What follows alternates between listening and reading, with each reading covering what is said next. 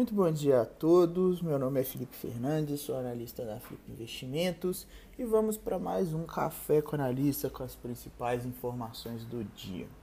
Dia 28 de maio de 2021, bolsas internacionais em alta no dia de hoje, ambiente asiático fechando em alta, Europa começa suas negociações em alta, né, subindo nessa sexta-feira para patamares próximos a recordes, impulsionado pelos sinais de recuperação da economia. E nos futuros norte-americanos também vemos alta, né, repercutindo dados positivos do mercado de trabalho por lá. E ainda um dia de agenda mais intensificada no dia de hoje pelo país norte-americano. No ambiente de moedas temos dólar, né, o índice dólar em alta frente às principais moedas desenvolvidas e o dólar também em alta frente às principais moedas emergentes que normalmente fazem pare par com o Brasil. No ambiente de commodities temos metais em queda, né, destaque aí para o ouro em queda no dia de hoje petróleo em alta, agrícolas, né, commodities agrícolas em alta também, e minério de ferro, seus futuros negociando em alta de mais de 4%.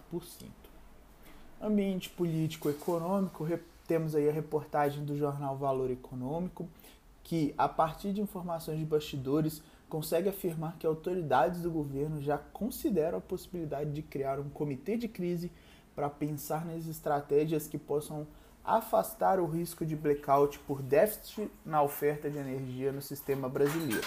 O setor elétrico do país vem sendo muito afetado pela crise hídrica atualmente. Na quinta, a agência de classificação de risco Fitch Ratings reafirmou o rating no Brasil em BB-, com perspectiva negativa. A agência destaca né, as contas fiscais e o fardo da dívida diante das incertezas com a evolução da pandemia e o processo de vacinação. Já a Moody's, que classifica o Brasil como BA2 com perspectiva estável e a S&P com BB negativo também com perspectiva estável, também classificam o rate do Brasil abaixo de um grau de investimentos.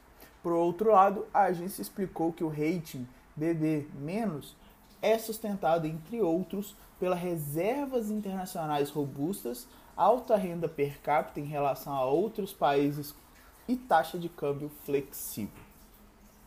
No ambiente corporativo, um dia um pouquinho mais vazio, mas temos eco-rodovias é, apontando uma eventual realização de uma oferta restrita que está sobre a análise da empresa e seus acionistas, sendo que até a presente data não há definição sobre o volume efetivo a ser captado, o preço por ação e o cronograma para sua implementação.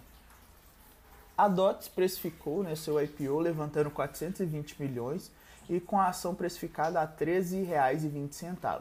O papel começa a negociar na segunda-feira sobre o ticker DOTS 3.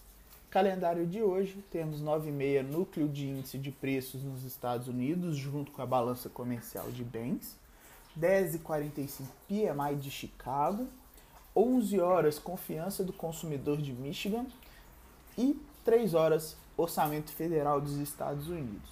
No mais, pessoal, é, aguardo a todos no nosso, na nossa live às 10 horas da manhã no YouTube. Qualquer dúvida, ficamos à disposição. Desejo a todos um ótimo pregão e até mais.